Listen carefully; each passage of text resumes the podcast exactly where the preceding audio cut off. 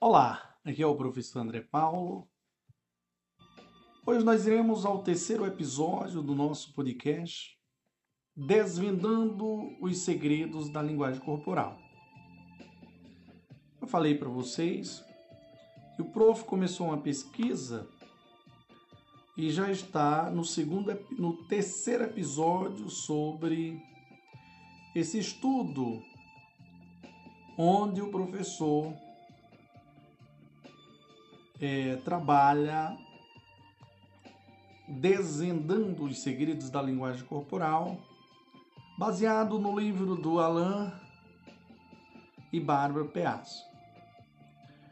E lá lembrando os senhores que existe já o primeiro e o segundo episódio, agora iremos para o terceiro.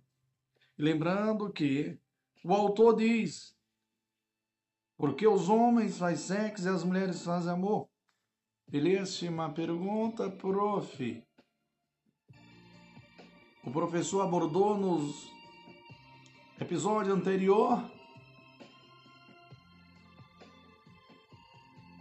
a seguinte frase: Um gesto vale mais do que mil palavras. E provavelmente você já ouviu essa frase, mas talvez não tenha se dado conta de quanto ela é verdadeira. Em Desvendando os Segredos da Linguagem Corporal, Alain Barba Pears esclarece que 93% da comunicação humana é feita através de expressões faciais e movimento do corpo. Quando aprendemos a prestar atenção em nossa linguagem corporal e a interpretar corretamente a dos outros, Passamos a ter maior controle sobre as situações, pois podemos identificar sinais de abertura, de tédio, de atração ou de rivalidade. E agir de forma adequada aos nossos objetivos. Com bom humor e uma sólida base científica, os autores de Por que os homens fazem sexo e as mulheres fazem amor por que os homens fazem sexo e as mulheres fazem amor? Beleza? Uma pergunta, prof. Explica o significado real dos gestos que usamos no dia a dia, como cruzar os braços, coçar o nariz, balançar a cabeça, evitando os habituais mal entendidos causados pela contradição entre o que diz, dizem nossas palavras e o nosso corpo. E esse podcast, senhores, ele é um guia fundamental que ensina como melhorar os relacionamentos, aumentando nossa capacidade de comunicação e de entendimento com as pessoas. Além disso, vai você vai descobrir como causar uma impressão positiva ser bem-sucedido em entrevistas e negociações, saber se uma pessoa está disponível, criar vínculo rapidamente e obter a cooperação dos outros, tornar-se uma pessoa agradável e sociável, saber se uma pessoa está mentindo, ler nas entrelinhas. E usar a linguagem corporal para conseguir o que deseja reconhecer sinais amorosos e jogos e jogos de poder. Lembrando que o prof. André Paulo já está no terceiro episódio. E nesse terceiro episódio, senhores, o prof irá abordar a temática, a seguinte temática, a magia dos sorrisos e risadas, tá? Então veja só, no primeiro episódio o prof falou sobre o quê? Primeiro episódio, o prof, ele falou é, o seguinte, para entender o básico, né? Falei sobre diversas situações que no qual é necessário a gente entender o básico sobre a linguagem corporal. No segundo episódio, o professor falou: o poder está nas suas mãos.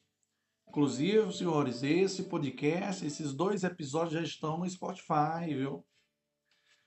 Estão disponíveis. E agora iremos a magia dos sorrisos e risada.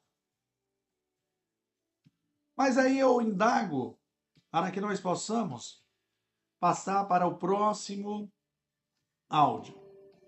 O que faz deste ícone um dos mais irresistíveis do mundo?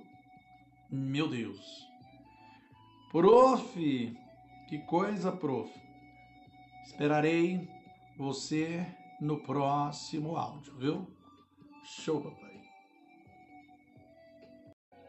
Olá, aqui é o professor André Paulo. Hoje nós iremos é, adentrar na temática magia dos sorrisos e risadas, né? Lembrando que nós estamos no terceiro episódio de Desvendando os Segredos da Linguagem Corporal, né, senhores? Então, a magia dos sorrisos e risadas, eu começo indagando a todos o que faz desse ícone um dos mais irresistíveis, irresistíveis do mundo. É, boa pergunta, prof. Bob, senhores. Examinava tudo ao seu redor quando seu olhar cruzou com o de uma morena atraente que parecia lhe sorrir. Sem perder tempo, ele atravessou a sala e começou a conversar com ela. A moça não falava muito, mas, como continuava a sorrir, Bob insistiu. Até que uma amiga passou por ele e sussurrou em seu ouvido: Esquece, Bob. Ela te acha um panaca. Ele ficou atônito. Mas como? Ela continuava sorrindo para ele. Como a maioria dos homens, Bob não sabia o significado negativo do sorriso feminino. Com os lábios comprimidos e sem mostrar os dentes. As crianças costumam ser aconselhadas por, por suas avós a fazer uma cara feliz. Dar um grande sorriso e mostrar esses dentes brancos maravilhosos ao, ao conhecer uma pessoa. A vovó sabia? No plano da intuição, que isso causaria nos outros uma boa impressão. Os primeiros estudos científicos sobre o sorriso de que se tem notícia foram os de os do cientista francês Guillaume é, Duchenne de Boulogne no, no início do século XX aliás, no início do século XIX. Boulogne descobriu que os sorrisos são controlados por dois conjuntos de músculos. Os zogmáticos maiores, que percorrem todo o lado do rosto e se conectam, então, com os cantos da boca e os orbiculares ópticos, que puxam os olhos para trás. Os dogmáticos maiores puxam a boca para os lados, expondo os dentes e alargando as bochechas. Ao passo que os orbiculares ópticos estreitam os olhos e produzem os pés de galinha. É importante entender o funcionamento desses músculos, porque os dogmáticos maiores são conscientemente controlados. Em outras palavras, são usados para produzir falsos sorrisos de satisfação que dão a impressão de cordialidade ou subordinação. Os orbi orbiculares ópticos que atuam independentemente revelam os sentimentos que há por trás de um sorriso verdadeiro. Portanto, a primeira coisa a procurar para se chegar à sinceridade de um sorriso são as ruguinhas ao redor dos olhos.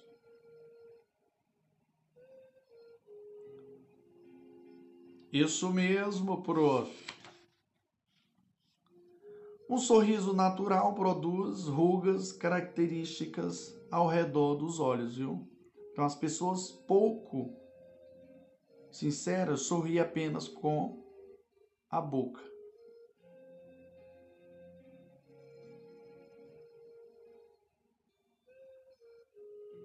Num sorriso de satisfação, não apenas os cantos dos lábios são puxados para cima, como os músculos ao redor dos olhos se contraem, enquanto que os sorrisos forçados envolvem apenas lábios sorridentes. Os cientistas são capazes de distinguir os sorrisos verdadeiros dos falsos, usando o chamado sistema de codificação da ação facial. Concebido pelo professor Paul Elkman, da Universidade da Califórnia, e pelo Dr. Wallace, Wallace V. Fries, da Universidade de Kentucky os sorrisos verdadeiros são gerados inconscientemente pelo cérebro, o que significa que são automáticos. Enquanto, aliás, quando você sente prazer, alguns sinais circulam pela parte do seu cérebro que processa a emoção, fazendo com que os músculos da sua boca se movam, suas bochechas se ergam, seus olhos se estreitem e suas sobrancelhas se abaixem ligeiramente. Meus senhores, atenção, porque os fotógrafos pedem para a gente dizer X, porque esta palavra faz puxar para trás os músculos zogmáticos maiores. O resultado, porém, é um sorriso falso e uma fotografia com um aspecto pouco sincero.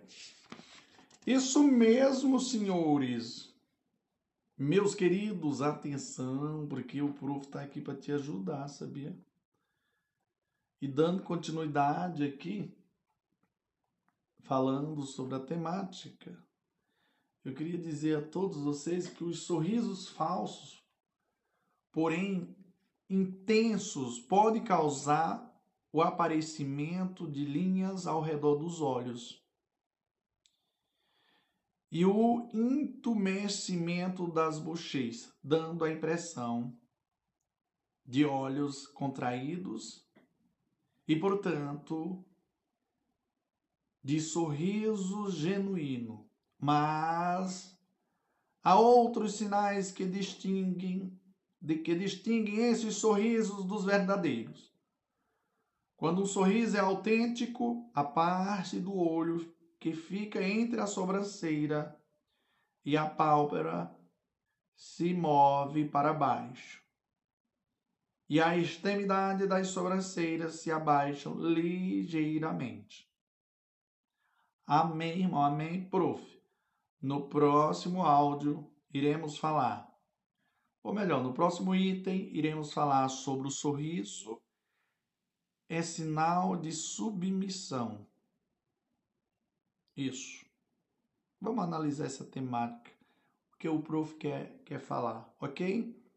Show, papai, vamos que vamos. Viva quem? O prof. André Paulo. Olá, aqui é o professor André Paulo. Hoje nós iremos explanar neste item deste podcast. O sorriso é sinal de submissão. Como assim, prof?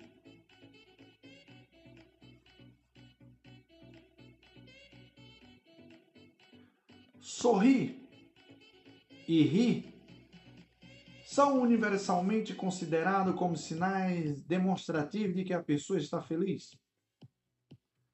Nós choramos ao nascer. Começamos a sorrir em cinco semanas e a rir entre o quarto e o quinto mês.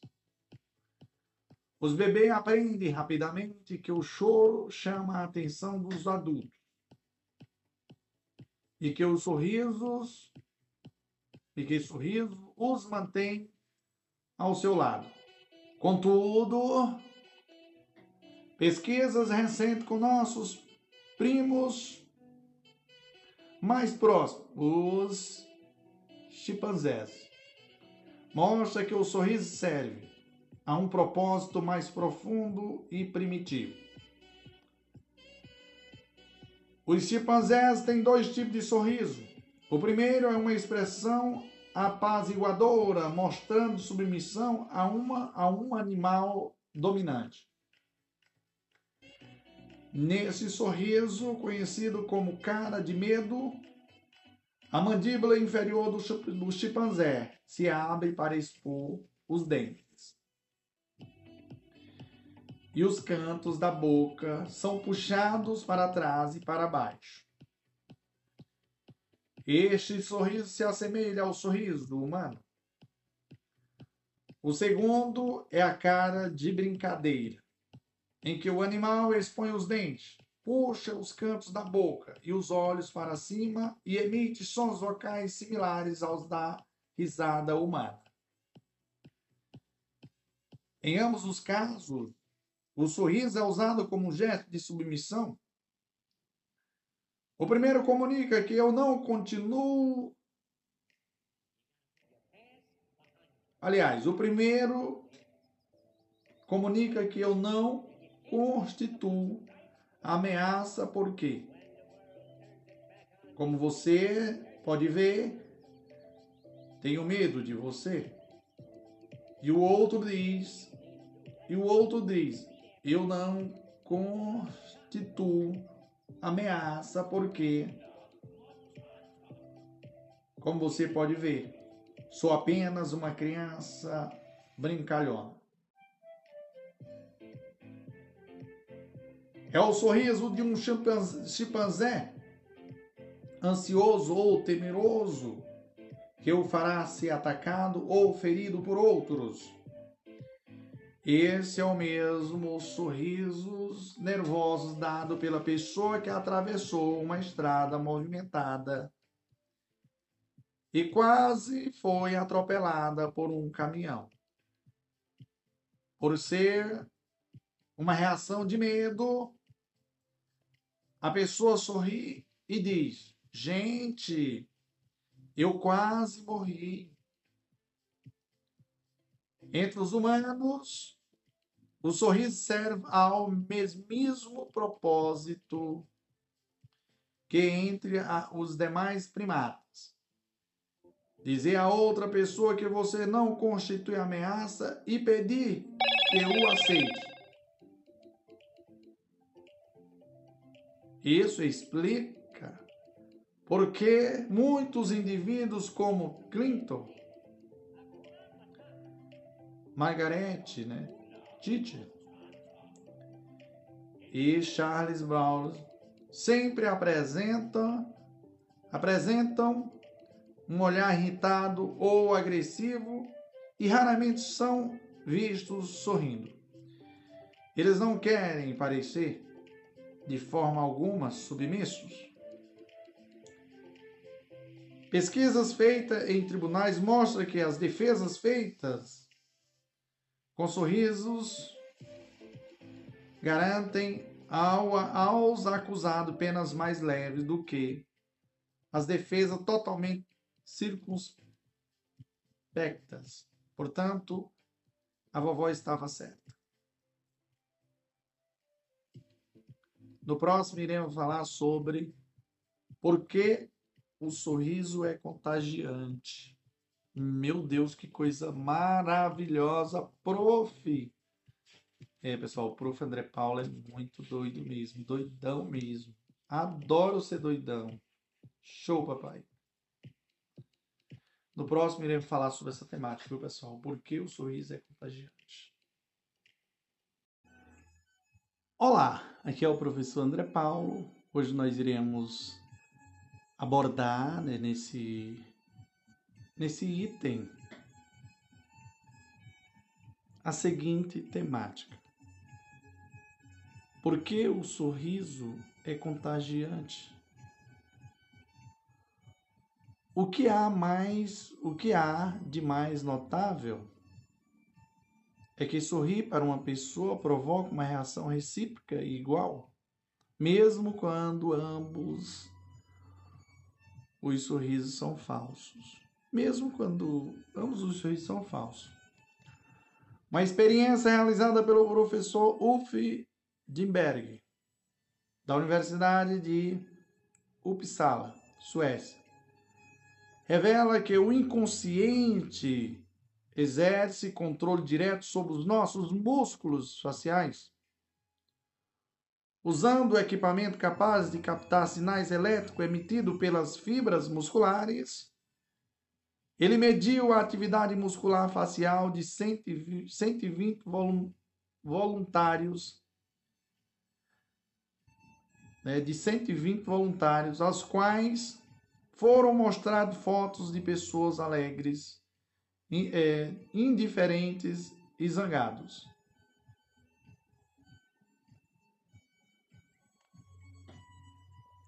Os voluntários foram instruídos a fazer expressões carrancudas, sorridentes e inexpressivas em resposta ao que viam. Às vezes, lhes pedia para, para fazerem expressões opostas ao que estavam vendo. Responder a um sorriso com um fringir de senho e a uma expressão carrucada, carrucada com um sorriso. Embora tentasse conscientemente controlar suas reações naturais, a Cris Passão dos músculos faciais dos voluntários contava uma história diferente. Eles estavam espelhando as expressões que viam, mesmo se esforçando para não fazê-lo. Isto significa que quer, perce quer percebamos ou não. Nós automaticamente copiamos as expressões sociais que vemos. É por isso que sorrir regularmente é importante, é parte importante do nosso repertório de linguagem corporal, mesmo quando não, não estamos dispostos porque o sorriso influencia diretamente as atitudes das pessoas em torno de nós e a forma como elas reagem à nossa presença. A ciência provou que quanto mais você sorrir, mais respostas positivas obtém das outras pessoas. Em mais de 30 anos estudando vendas e processos de negociação, descobrimos que sorrir em momentos apropriados, como nos estágios iniciais de um negócio, quando as pessoas estão se avaliando, causa uma reação positiva de ambos os lados e resulta em acordos mais interessantes e maiores índices de venda. A capacidade de codificar sorriso parece estar programada no cérebro como uma espécie de módulo de sobrevivência. Como o sorriso é essencialmente um sinal de submissão, nossos ancestrais precisavam ser capazes de reconhecer se um estranho que se aproximava era amistoso ou agressivo. Aqueles que não fossem capazes de fazê-lo pareciam. É isso aí, senhores. Show, papai. Vamos que vamos de volta para o André Paulo. No próximo, nós, no próximo item, nós iremos falar sobre praticando o sorriso falso. Esse podcast aqui está um espetáculo, pessoal. Olá, aqui é o professor André Paulo. Hoje nós iremos abordar nesta neste item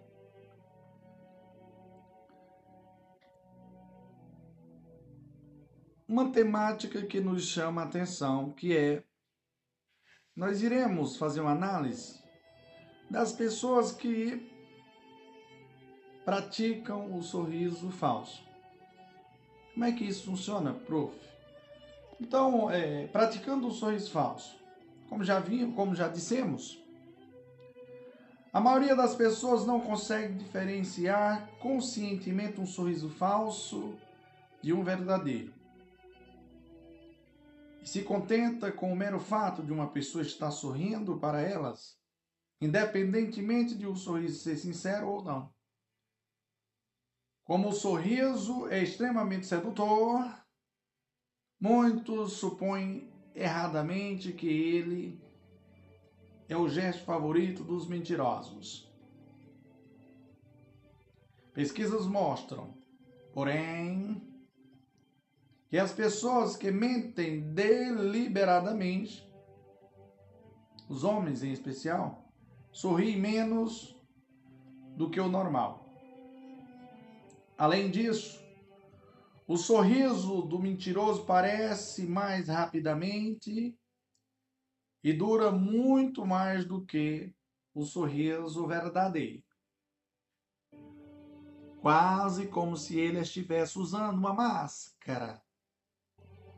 Sorrisos falsos costumam ser mais pronunciados de um lado do rosto do que do outro, já que ambos os lados do cérebro do cérebro tentam fazê-lo parecer genuínos.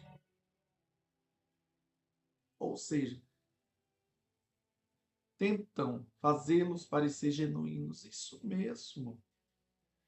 A metade do, do córtex cerebral, especializada em expressões faciais, fica no hemisfério direito e envia a maior parte dos seus sinais para o lado esquerdo do corpo. Como resultado, as emoções faciais falsas ficam mais pronunciadas ao lado esquerdo do rosto do que do lado direito. No sorriso real, ambos os hemisférios do cérebro instruem os dois lados do rosto a atuar com simetria. Meu Deus, que coisa linda, prof. Quando o mentiroso mente, o lado esquerdo do seu sorriso é quase sempre mais pronunciado que o direito. Fica ligado, senhores. Vá a dica do prof. André Paulo Pessoal, no próximo item nós iremos falar dos cinco tipos comuns de sorrisos. Esse podcast está um espetáculo. Veja aí. Show, papai. Vamos que vamos. Glória a Deus.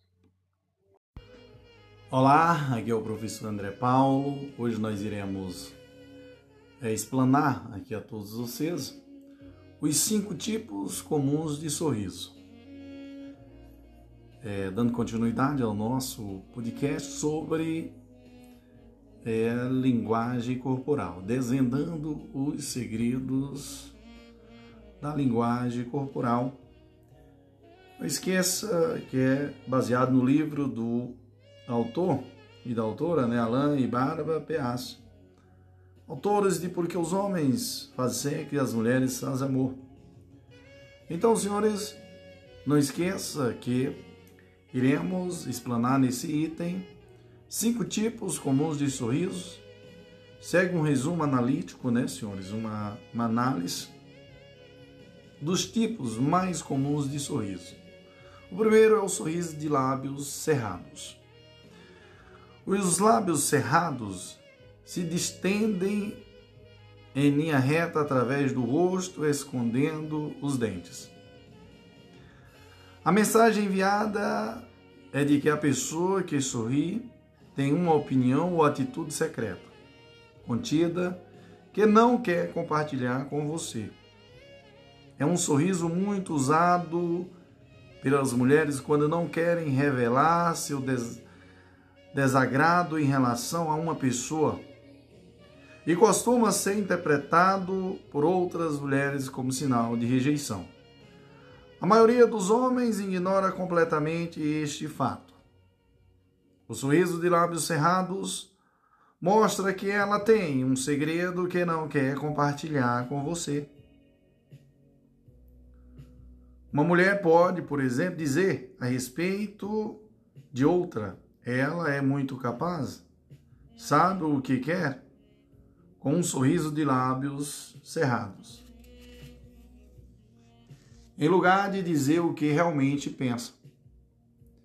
Essa mulher é uma, uma buraca agressiva e inconveniente. É comum encontrarmos em revistas fotos de empresários de sucesso comunicando por meio de um sorriso de lábios cerrados qualquer coisa como eu tenho o segredo do sucesso. Você vai ter de, de, adivinhá-lo, adivinhá-la ou adivinhá-lo. Nessas entrevistas, os homens tendem a falar dos princípios básicos para se alcançar o sucesso, mas raramente revelam detalhes precisos de como chegar, de como chegaram lá. O empresário famoso, ao contrário, está sempre com um largo sorriso, pronto para explicar o seu sucesso em todos os detalhes, porque sabe que, de toda forma, a maioria das pessoas não conseguirá reproduzi-lo. Irmãos, o segundo sorriso é o sorriso torto. Nesse sorriso, emoções opostas são exibidas por cada lado do rosto, como se um dos lados estivesse zangado e o outro sorrindo. O sorriso torto é característico do mundo ocidental e só pode ser feito deliberadamente, o que quer dizer que tem uma única mensagem: os sarcasmos o terceiro sorriso é o sorriso de queixo caído. Este é um sorriso treinado, em que a mandíbula inferior é simplesmente jogada para baixo para dar a impressão de que a pessoa está sorrindo ou brincando. É o favorito, sobretudo, de artistas e políticos, que o utilizam para criar reações alegres em suas plateias ou conquistar muitos votos. Quarto sorriso é o sorriso de lado olhando para cima, com a cabeça levemente abaixada e virada para o, lado. A pessoa dirige o olhar para cima com um sorriso de lábios entreabertos. Todo este grupo gestual produz um ar juvenil, divertido e misterioso. Está provado que este sorriso esquivo, quando usado por uma mulher, é um dos favoritos dos homens de todas as partes do mundo, por suscitar neles sentimentos de proteção e cuidado. É um dos sorrisos que a princesa Diana costumava usar para cativar os corações das pessoas. O sorriso da princesa levava os homens a querer protegê-la e as mulheres a querer ser como ela. Não surpreende, pois que seja uma peça básica do repertório de paquérias feminino, pois os homens o consideram sedutor e o interpretam como um irresistível sinal de venha. Temos o, o, o risinho, o quinto é o risinho, o risinho George W. Bush. Eita, prof, que riso, né? O risinho George W. Bush. O presidente George W. Bush tem sempre no rosto um sorrisinho afetado. Bush é texano. E os texanos sorriem mais do que a maioria dos americanos. É por isso que no, no, no Texas, se um sujeito não sorrir, podem perguntar-lhe se está aborrecido com uma coisa. Ao passo que em Nova York, o, o sorridente pode ser interpretado com qual é a graça. Presidente Jamie Carter era outro sulista que sorria o tempo todo. Isso preocupava os nortistas, que temia que eles soubessem de alguma coisa que eles não sabiam. Sorria constantemente. Todo mundo vai ficar pensando no que você está estará tramando. É isso aí, senhores. Show, papai. Vamos que vamos. Viva o Prof. André Paulo. No próximo item, nós iremos falar sobre por que o riso é o melhor remédio. Eita, prof, que profundidade, né, prof? É isso aí, a minha intenção. Mexer com você ou com vocês. Glória a Deus. Até o próximo. Olá, aqui é o professor André Paulo. Hoje nós iremos debater neste item deste podcast. Iremos falar sobre por que o riso é o melhor remédio. Assim como acontece com o sorriso, a incorporação do riso como parte permanente da nossa personalidade atrai amigos, melhora a saúde e estende a vida. Quando rimos, todos os órgãos do nosso corpo são afetados de forma positiva. A respiração se acelera, exercitando o diafragma, o pescoço, o estômago, o rosto e os ombros. O riso aumenta a quantidade de oxigênio no sangue, o que não só ajuda os, os processos de cura, como melhora a circulação e expande os vasos sanguíneos próximos à superfície da pele. É por isso que as pessoas ficam com o rosto vermelho quando riem o riso tem também o poder de diminuir os batimentos cardíacos, dilatar as artérias, estimular o apetite e queimar calorias. E queimar calorias. O neurologista Henry Rubinstein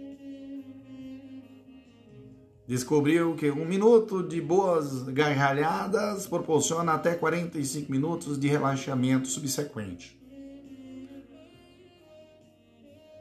O professor William Frey, da Universidade de Stanford, constatou que 100 risadas produzem em nosso corpo um efeito aeróbico igual ao de uma sessão de 10 minutos de ginástica abdominal com aparelhos. É por isso que, do ponto de vista médico, uma boa risada é um grande remédio. Quanto mais vermelhos, mais sérios nossos, quanto mais vermelhos. Ah, meu Senhor Jesus, vermelho não, senhores, só fazendo aqui uma correção, né? Prof, acorda, prof. Quanto mais velhos, mais sérios nos tornamos a respeito da vida. Um ri, em média, 15 vezes por dia. Uma criança em idade pré-escolar, 400 vezes.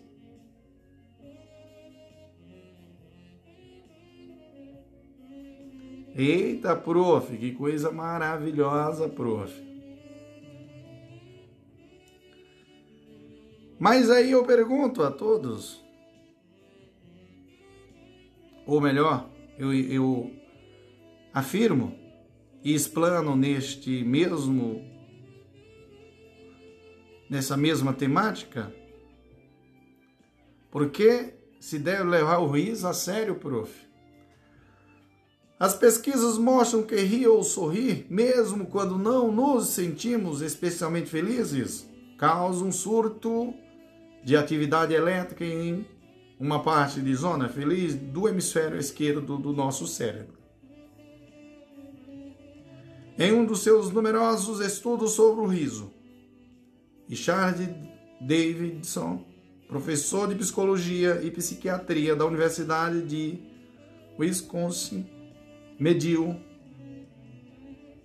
por meio de eletroencefalogramas a atividade das ondas cerebrais de voluntários solicitados a assistir a filmes engraçados. O riso fazia com que as zonas felizes do cérebro clicassem loucamente. O professor Davidson, Davidson provou que a produção deliberada de sorrisos e risadas aproxima a atividade cerebral da felicidade espontânea. Ao realizar uma experiência com pessoas que manifestavam sinais iniciais de depressão, Arnie Kahn, Kahn, professor de psicologia da Universidade da Califórnia do Norte, descobriu que o humor tem um efeito positivo no combate ao estresse. Dois grupos de pacientes passaram três semanas assistindo a filmes de, vi a filmes de vídeo. O grupo que assistiu às comédias obteve mais melhora de seus sintomas do que o grupo que assistiu a vídeos não humorísticos. Kahn descobriu também que as pessoas que sofrem de úlcera trazem o senho a ursas de franzem o senho com mais frequência do que as que não sofrem.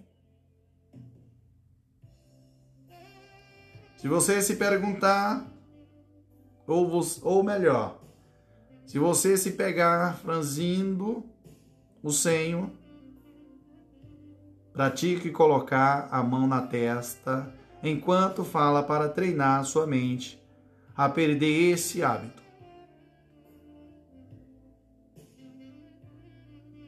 Isso mesmo, prof. Humor cura, senhores. Isso mesmo. Humor cura. O riso estimula a produção de endorfinas, analgésicos naturais do corpo e agentes de sensação de bem-estar que ajudam a aliviar o estresse e a curar a doença. Ao ser diagnosticado como portador de uma doença que afeta a coluna vertebral, ou melhor, a coluna cervical, Norman Coulson ouviu dos médicos que nada podia ser feito para ajudá-lo e que ele sofreria dores horríveis até morrer. Coulson, Coulson revelou então se confinar num quarto de hotel com todos os filmes de humor que pôde encontrar. Os irmãos Marx, os três patetas, e etc, etc, etc. Viu e reviu todos os filmes, vezes sem conta, dando as gargalhadas mais altas e intensas que podia. Depois de seis meses dessa terapia do riso, os médicos ficaram atônitos com o que constataram. A doença de Cousins foram completamente curada. Simplesmente desaparecera. Este espantoso resultado levou à publicação do livro de Cousins, A Força Curadora da Mente, e ao começo de uma intensa pesquisa sobre as funções das endorfinas as endorfinas são substâncias químicas liberadas pelo cérebro quando rimos, com uma composição química similar à da morfina e da heroína. Ela produz um efeito tranquilizante sobre o corpo, ao mesmo tempo em que reforça o sistema imunológico. Isso explica por que as pessoas felizes raramente adoecem e as infelizes e queixosas sempre parecem estar doentes. É isso aí, senhores. Meu Deus, que coisa maravilhosa, né, prof? Chorar de rir, o que, é que vocês me dizem? Senhores, do ponto de vista psicológico, o riso e o choro estão intimamente ligados. Procure se lembrar da última vez que uma piada lhe provocou uma sensação de riso incontrolável. Como você se sentiu em seguida? Beleza? É uma pergunta, prof. O corpo ficou todo formigando. Ou melhor, eu pergunto a você: o corpo ficou todo formigando? Isso acontece porque as endorfinas liberadas pelo cérebro produzem o que já foi descrito como, como um barato natural. A mesma sensação dos viciados quando tomam drogas. As pessoas que têm dificuldade em rir, nos momentos difíceis da vida, costumam recorrer a drogas e ao álcool para obter a mesma sensação produzida pelas endorfinas liberada pelos risos. Paul Ekman descobriu que uma das razões pelas quais somos atraídos por rostos alegres e risonhos é que, ao ver uma pessoa sorrindo, nós sorrimos também. E isso provoca a liberação de endorfinas. Quando cercado de pessoas tristes e infelizes, temos a tendência de imitar suas expressões e nos tornar taciturnos e, e deprimidos. Trabalhar num ambiente triste faz mal à saúde. O choro é muitas vezes a extensão de um acesso de riso. É por isso que nos momentos de crise emocional, como quando se recebe a notícia da perda de um ente querido, a pessoa que não consegue aceitar mentalmente aquela morte pode começar a rir. Quando a realidade vem à tona, o riso se transforma em choro. Amém, irmão. Amém, prof. E glória a Deus. Show, papai, vamos que vamos. Viva o prof. André Paulo. No próximo item, nós iremos falar sobre a sala do riso. Viva ao prof. André Paulo. Como Deus é maravilhoso na vida dele e na sua também. Show, papai.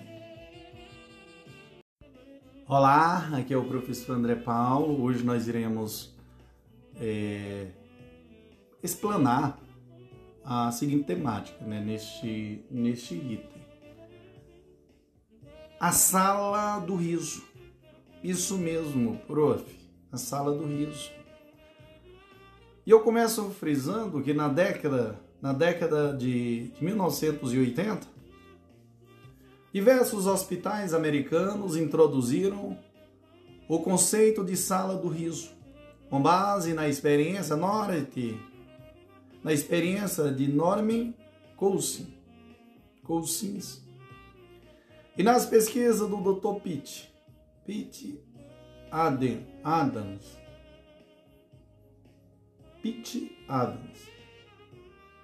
Sob os efeitos do riso, os hospitais destinaram salas cheias de livros de humor, filmes de comédia e tapes humorísticos e programaram visitas regulares de comediantes e palhaços aos pacientes.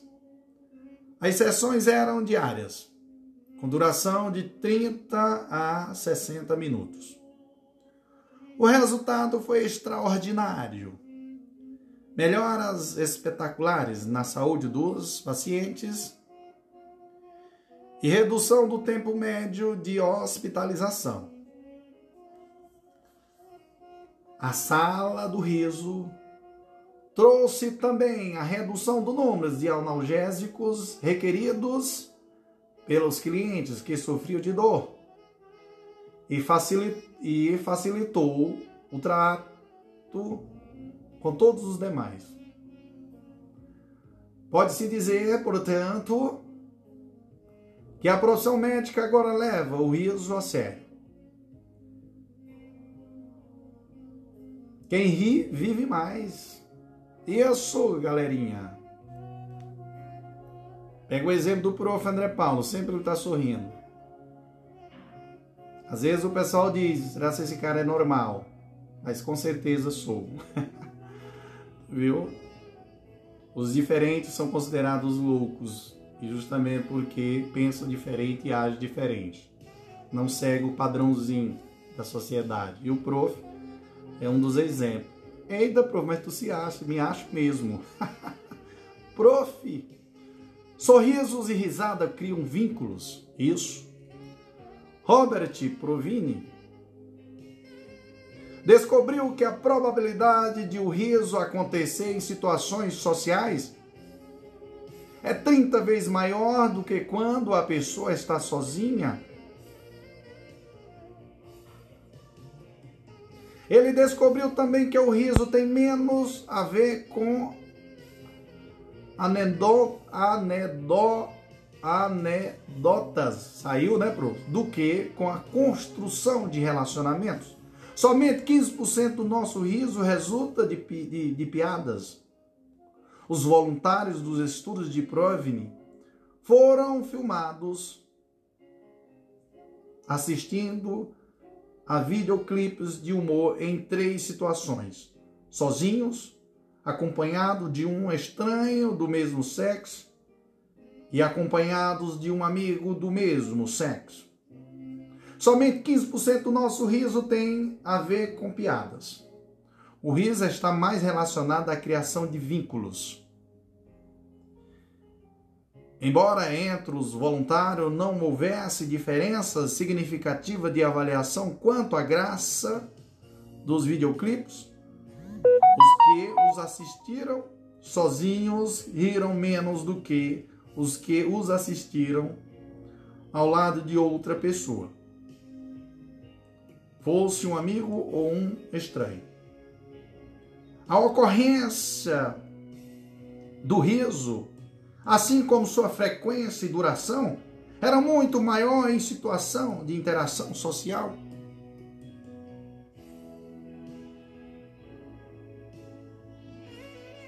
Isso mesmo, senhores. O humor vende. É, o humor vende. É verdade, galerinha. Karen Machilete, Machilete, professora de marketing da Escola de Administração de Negócios da Universidade de Cincinnati, descobriu que acrescentar humor aos anúncios faz crescer as vendas suas pesquisas revelaram que o humor aumenta tanto a probabilidade de os consumidores aceitarem as afirmações de um anunciante quanto à credibilidade da fonte. O que significa que os anúncios engraçados com pessoas famosas são mais eficientes.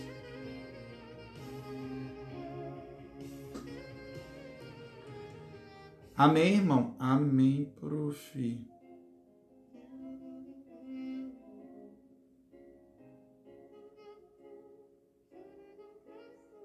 Eita, prof. Que profundidade, prof.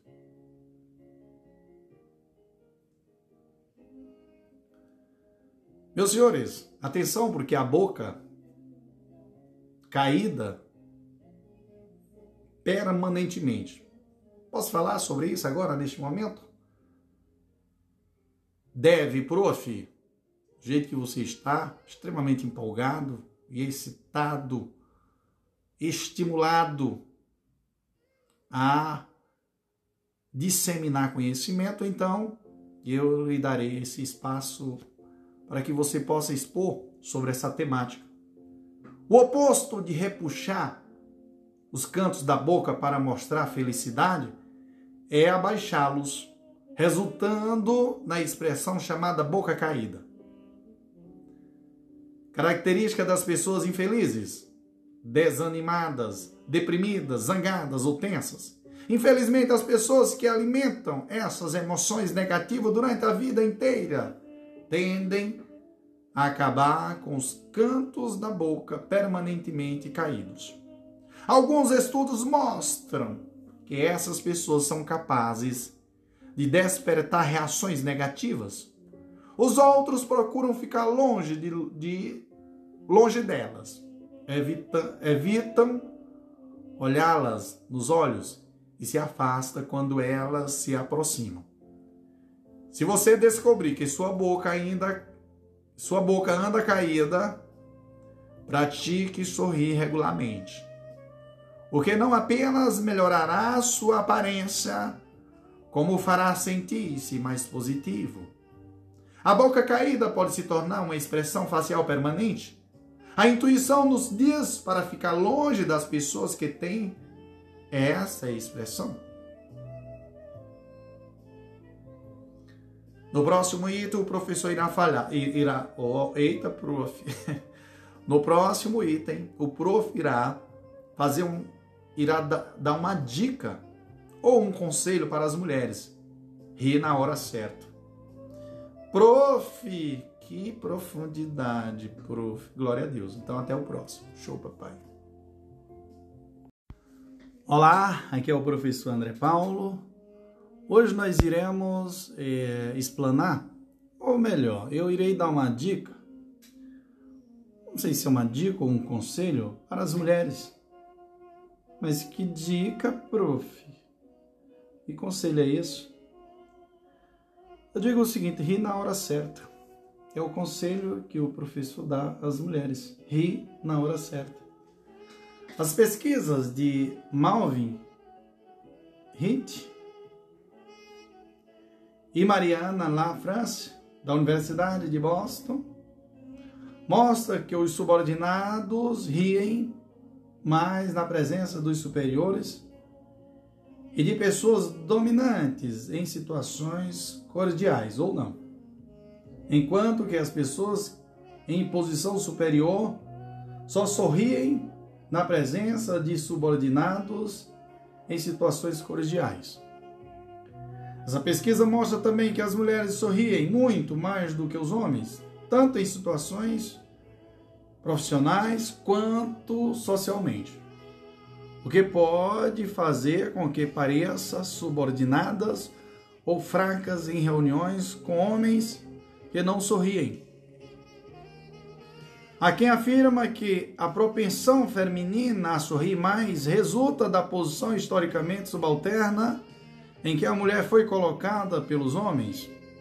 Porém, uma outra pesquisa mostra que os bebês do sexo feminino sorriem mais do que os do sexo masculino, já às seis semanas de vida, o que indicaria tratar-se de uma reação inata e não adquirida. A explicação mais provável é de que o sorriso se ajusta ao papel evolucionário da mulher como protetora e pacificadora da prole. Isso não significa que a mulher não possa ser tão peremptória quanto o homem, e sim que a propensão para sorrir mais pode fazê-la parecer menos decisiva. É provável que a maior propensão da mulher para sorrir esteja programada em seu cérebro.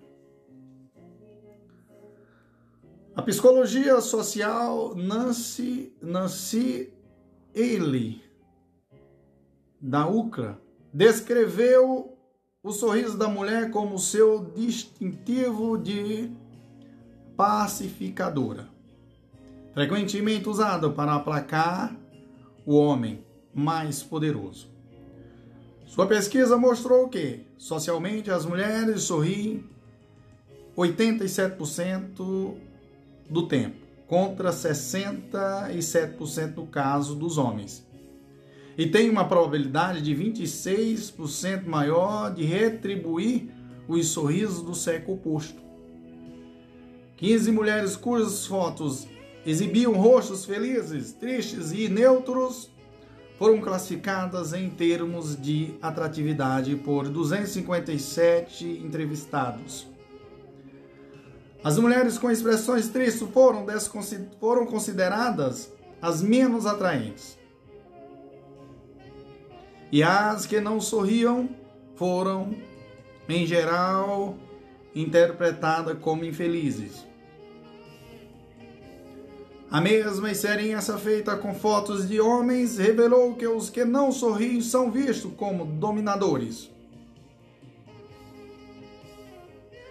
A lição a ser tirada é de que as mulheres devem sorrir menos quando lidam com homens dominantes em situações profissionais, ou sorrir com intensidade igual a eles.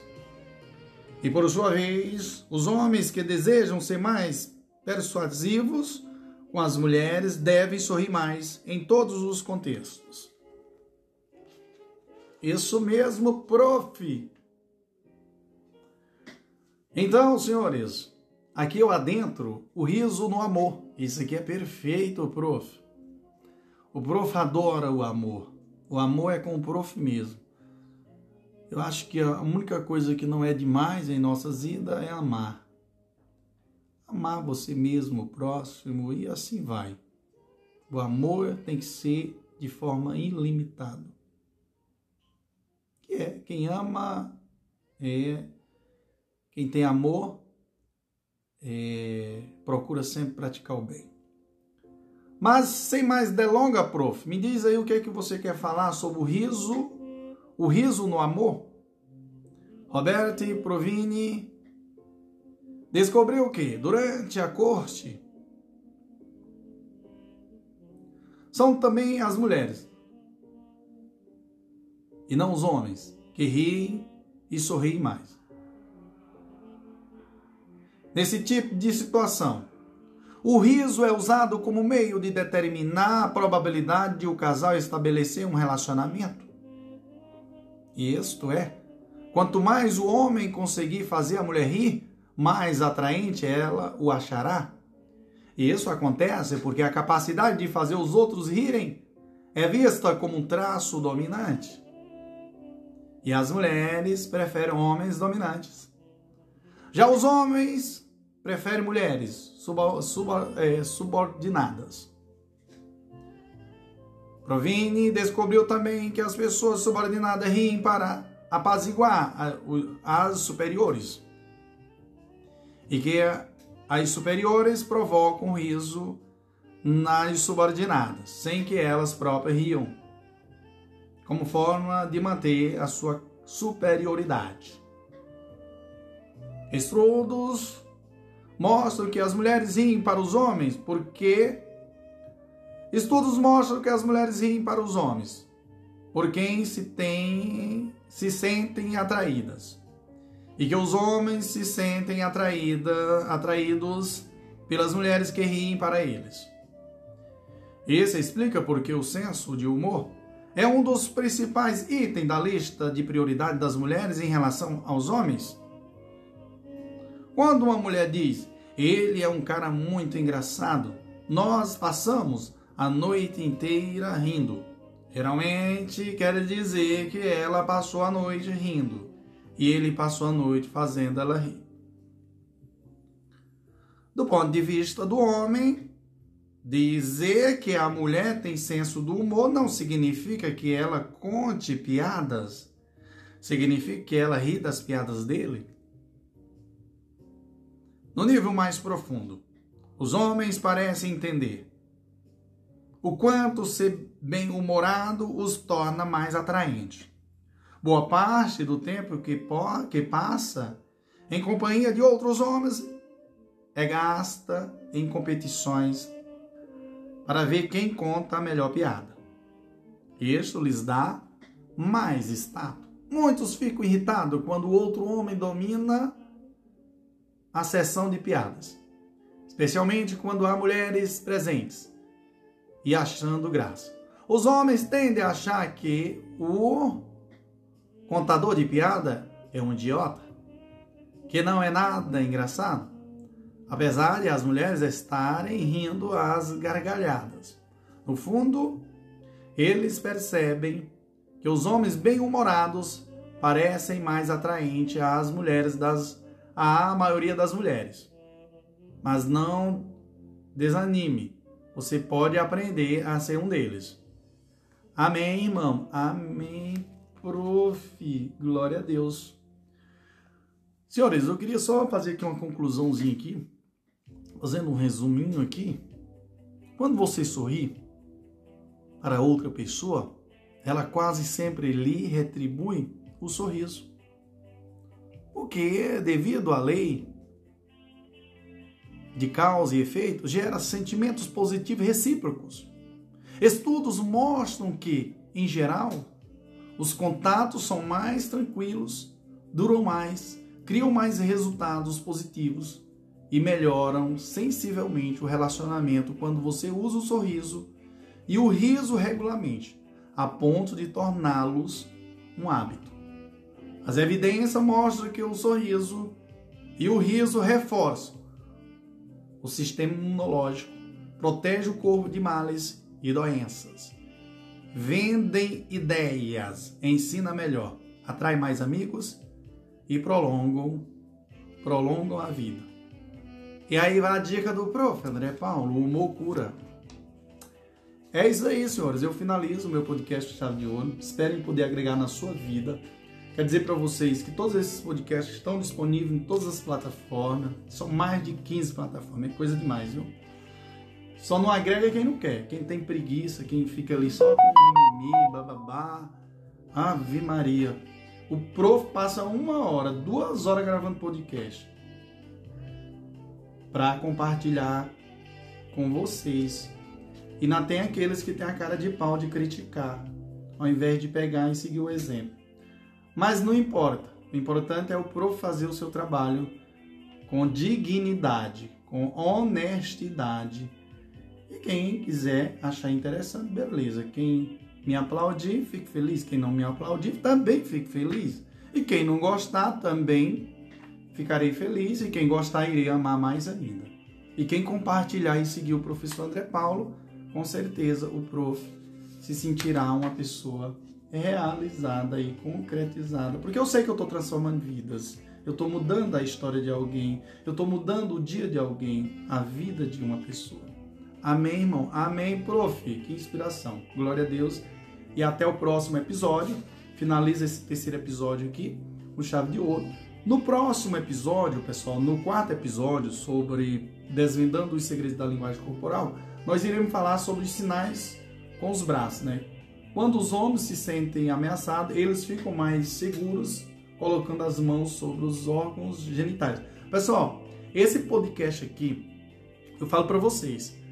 Lancei o primeiro episódio, lancei o segundo, lancei o terceiro e agora lancei o quarto. Confesso para vocês que cada episódio é um espetáculo. Você precisa escutar cada um deles para você entender toda a história, todo o contexto histórico e aprender a interpretar o que é a linguagem corporal. Show, papai, vamos que vamos. Viva o grande professor André Paulo. Estamos juntos aí na batalha.